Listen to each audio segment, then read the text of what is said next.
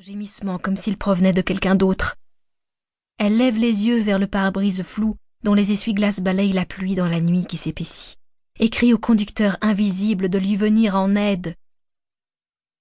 Elle se penche et ouvre son manteau pour réchauffer le garçon, son ourlet épongeant l'eau de la chaussée. Et alors qu'elle l'embrasse et le supplie de se réveiller, le halo de lumière jaune qui les enveloppe se réduit en un faisceau étroit. La voiture fait marche arrière. Le moteur hurle son mécontentement lorsque le conducteur essaye deux, trois, quatre fois de faire demi-tour dans la rue étroite, éraflant dans sa précipitation l'un des immenses sycomores qui bordent la rue. Puis vient l'obscurité.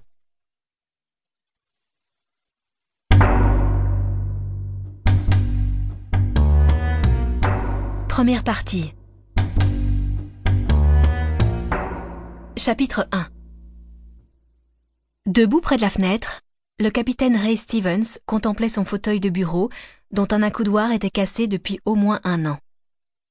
Jusqu'à présent, il s'était contenté d'aborder le problème de façon pragmatique. Ne pas se pencher à gauche.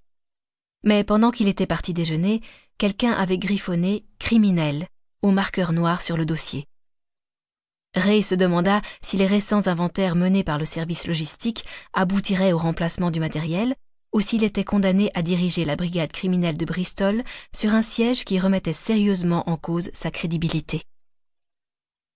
Se penchant pour trouver un marqueur dans le premier tiroir chaotique de son bureau, Ray s'accroupit et rectifia.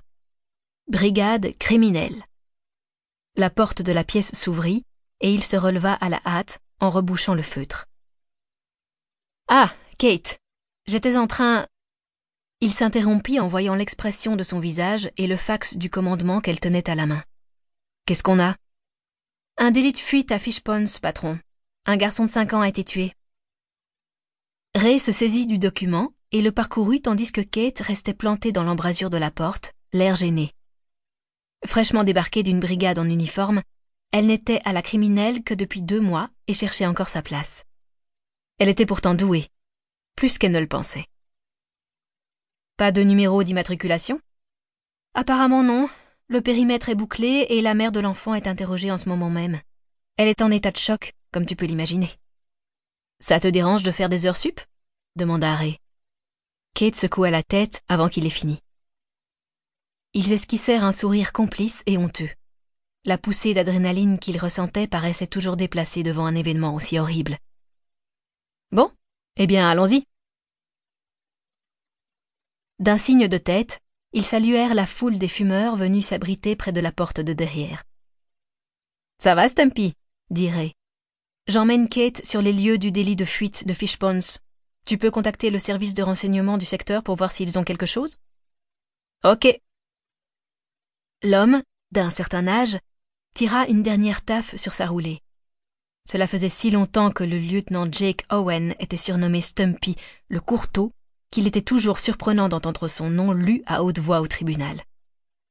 Peu loquace, il connaissait plus d'anecdotes sur la police qu'il ne voulait bien en raconter, et sans l'ombre d'un doute était le meilleur lieutenant de Ray. Les deux hommes avaient fait équipe pendant plusieurs années, et Stumpy, doté d'une force étonnante pour sa petite taille, constituait un allié de premier choix. En plus de Kate, le groupe de Stumpy se composait du sérieux Malcolm Johnson et du jeune Dave Hilsdon, un inspecteur enthousiaste mais franc-tireur, dont, selon Ray, les méthodes frisaient parfois l'illégalité. Ensemble, ils formaient une bonne équipe, et Kate apprenait vite à leur côté. La fougue dont elle témoignait rendait Ray nostalgique de l'époque où il avait lui-même été un jeune inspecteur motivé, avant que dix-sept années de bureaucratie aient eu raison de lui. Kate conduisait la Corsa banalisée dans la circulation de plus en plus dense de cette fin de journée en direction de Fishponds. Elle était toujours impatiente.